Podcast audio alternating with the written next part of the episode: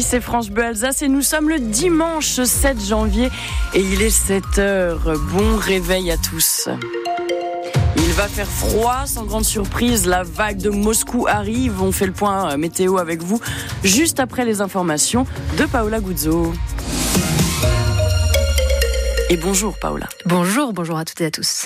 Le Racing s'est imposé hier soir face à Avoine Chinon. Et largement 4 buts à 0 face à l'équipe de National 2. Une très belle soirée pour le retour aux sources de Patrick Vieira qui a commencé sa carrière à Tours grâce à des buts marqués par Kevin Gamero, le jeune Mohamed Béchik, mais aussi l'attaquant Moïse Saï qui a inscrit un doublé. Ça nous tenait à cœur de venir ici et de faire un match euh, sérieux. On connaît déjà ce genre de match par rapport à la Coupe de France. Nous connaissons tous la, magie de la Coupe de France. euh, Donc c'est toujours euh, important de rester très sérieux face à des équipes inférieures. Et c'est ce qu'on a fait aujourd'hui. On a eu un petit moment de flottement.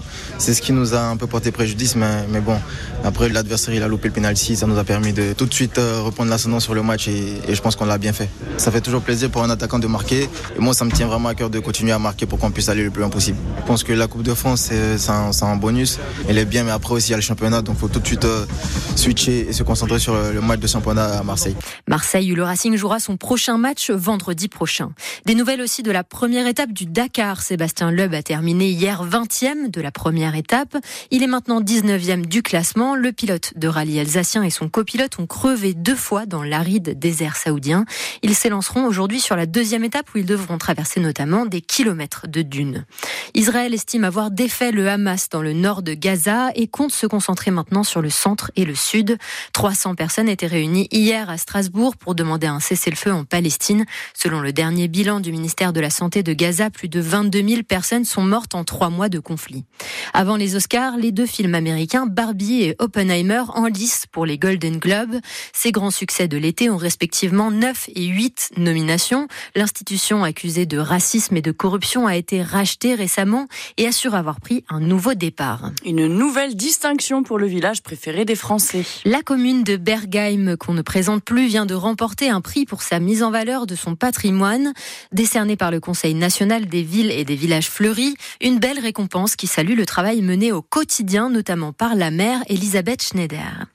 C'est vraiment l'aménagement de la place du docteur Walter, qui est la place principale du village, où nous avons euh, mis des îlots de, de, fraîcheur, des pavés, des plantations en pied de façade pour apporter euh, de la verdure et de la fraîcheur. Il y a aussi des remparts. Oui, nos remparts du XIVe siècle qui sont euh, tous enherbés et qui sont euh, gérés en éco-pâturage. C'est un dossier très important pour aussi pour améliorer la qualité de vie, l'environnement, un environnement environnement fleuri est bien plus agréable et euh, améliore la qualité de vie.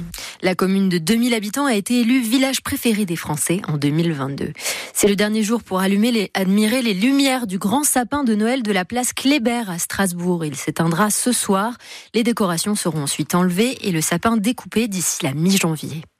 Après les fêtes, place à une autre tradition. Les cartes de vœux, on les envoie à ses proches pour leur souhaiter tout le meilleur pour cette nouvelle année qui commence. La concurrence est rude face aux textos et autres cartes virtuelles, mais certains restent accros à ces jolies cartes version papier et à Strasbourg, ça marche plutôt bien, Théo Baucher. Nathalie fait tourner le présentoir à cartes. Cette secrétaire médicale en cherche pour des patients qui ont offert des cadeaux au cabinet. Oh, je trouve que c'est tellement agréable de trouver euh, une petite carte dans sa boîte aux lettres, parce que hormis des factures, on ne trouve plus grand-chose et d'avoir un petit mot, une petite carte, une jolie carte personnalisée, ça fait plaisir. Alors elle regarde celle avec des animaux ou des paysages de forêt.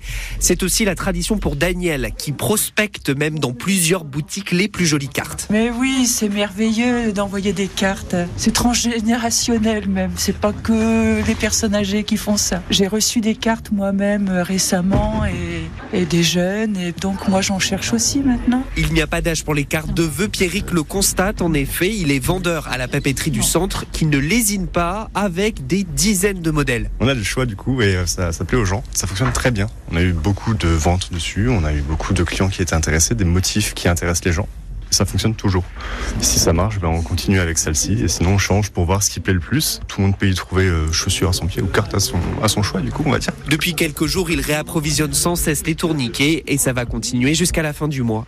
On estime qu'environ 20 millions de ces cartes vont être envoyées dans le pays cette année.